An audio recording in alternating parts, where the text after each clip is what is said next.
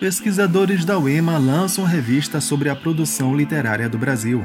Você sabe o que foi a Claxon?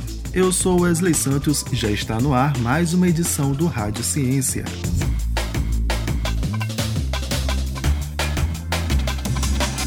Pesquisadores da UEMA lançam revista sobre a produção literária do Brasil. Os detalhes na reportagem de Esther Domingos.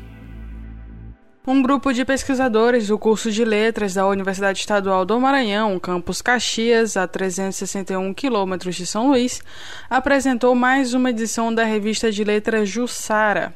O periódico conta com 27 trabalhos originais, divididos em três sessões: dossiê temático, sessão livre e uma resenha. O dossiê temático desta edição é a produção literária brasileira da virada do século XIX para o XX até a Semana de Arte Moderna de 22, histórias literárias que ainda não foram contadas.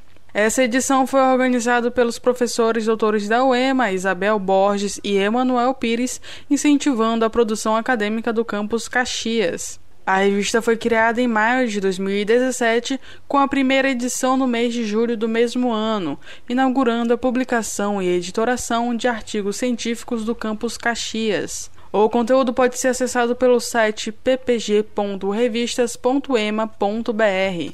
Da Rádio Universidade FM do Maranhão, em São Luís, Esther Domingos. E a Claxon?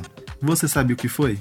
Após a Semana de Arte Moderna, jornais e revistas davam espaço aos modernistas, como também revistas especializadas na arte moderna sugeriram em São Paulo. A principal delas foi a Claxon, que circulou mensalmente entre 1922 e 1923. O nome é uma referência ao termo usado à época para designar a buzina externa dos automóveis.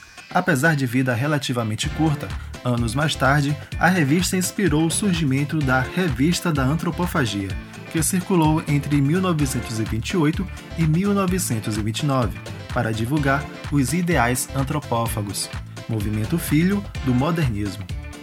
Você sabia? Tome ciência!